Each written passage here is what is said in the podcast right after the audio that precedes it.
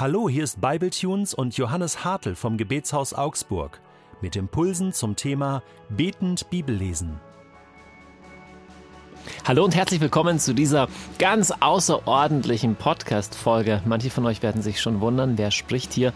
Für alle, die mich nicht kennen, ich heiße Johannes Hartl und das ist der erste Teil von einer Reihe von Podcasts, die ein Gemeinschaftsprojekt sind von Bibletunes und meinem Faszination Jesus Podcast. Ich freue mich total. Die Idee ist zwischen Detlef und mir entstanden. Zwei Dinge, die zutiefst zusammengehören, auch als Podcast mal zusammen zu tun oder zusammenzubringen. Nämlich das eine Thema ist, dass das Bibletunes natürlich bewegt, die Bibel zu kennen, in den Alltag reinzuholen und zu leben. Und dann ein Thema, das mich und unseren Podcast sehr bewegt, ist die Faszination an Jesus, das Gebet, die persönliche Begegnung.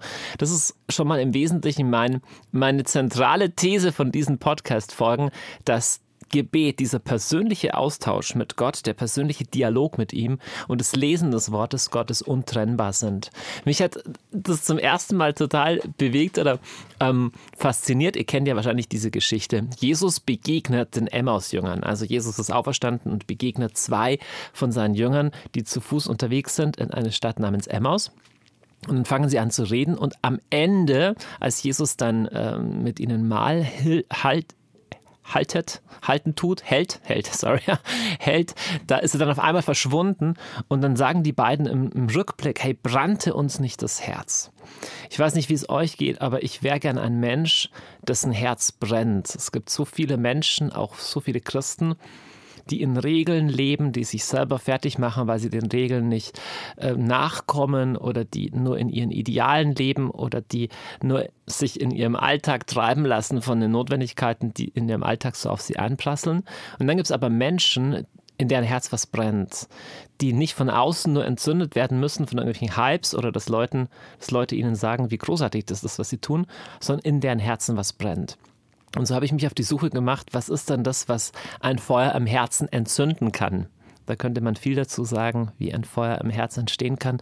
Aber wenn man auf diese Bibelstelle, Lukas Evangelium, letztes Kapitel, ähm, schaut, dann sieht man zwei Jünger, deren Herz entzündet wurde in diesem Gespräch mit Jesus. Und jetzt das Interessante ist zu lesen, worüber dieses Gespräch ging.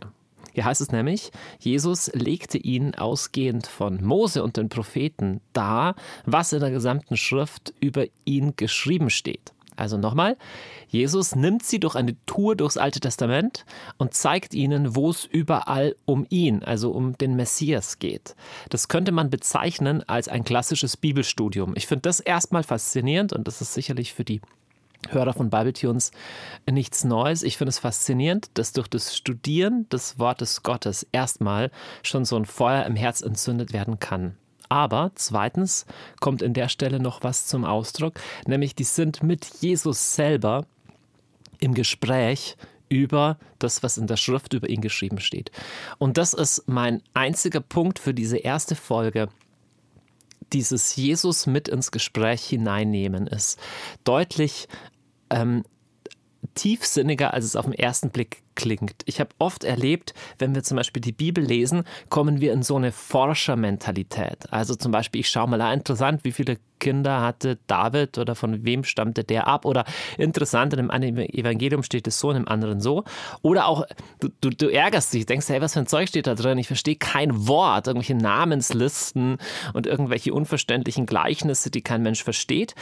Aber wir bleiben bei beidem in so einem nur verstehen wollen. Ja, so fast ein bisschen, als würde ich das Telefonbuch durchblättern und nach Informationen suchen. Das ist eine Form, die Bibel zu lesen und das kann man mal machen. Ist nichts Falsches dran. Einfach mal sich zu informieren, was steht alles drin. Aber ich möchte heute werben für eine zweite und die ist total einfach. Und das heißt, Nimm das Wort Gottes, nimm die Bibel und komm mit Jesus darüber ins Gespräch, was über ihn da drin steht. Das sind zwei Sachen. Das erste, du kommst überhaupt ins Gespräch. Das bedeutet, vermische Bibellesen mit Beten.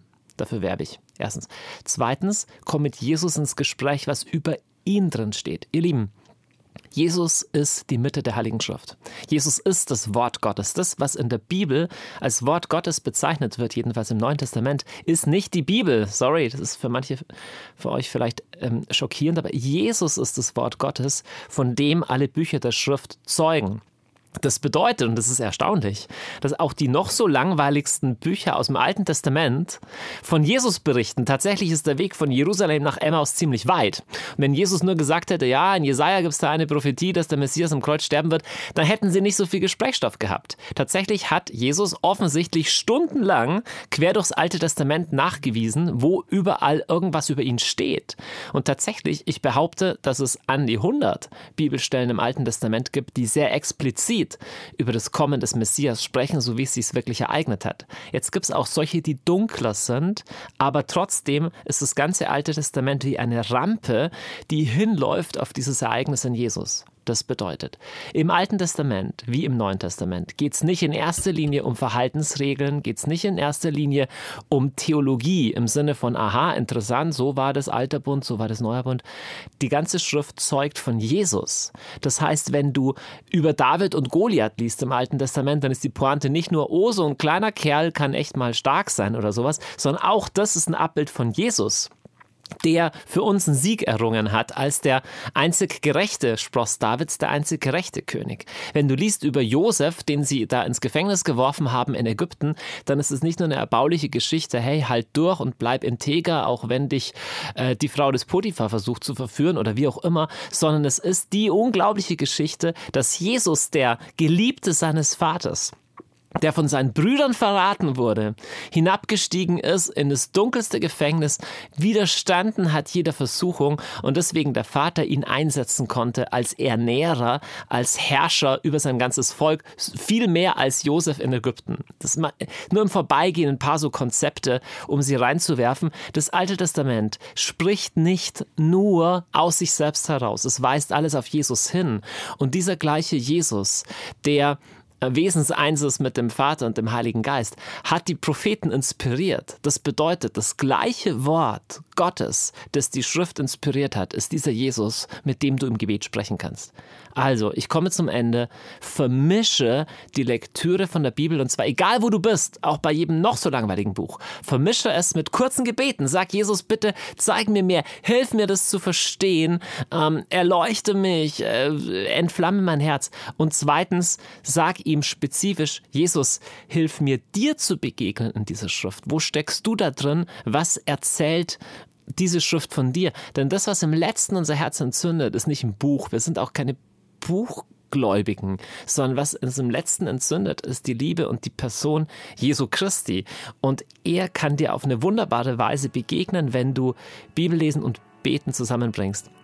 Probier es einfach mal aus. Ich bin gespannt, wie es damit geht. Alles Gute, bis zum nächsten Mal. Ciao.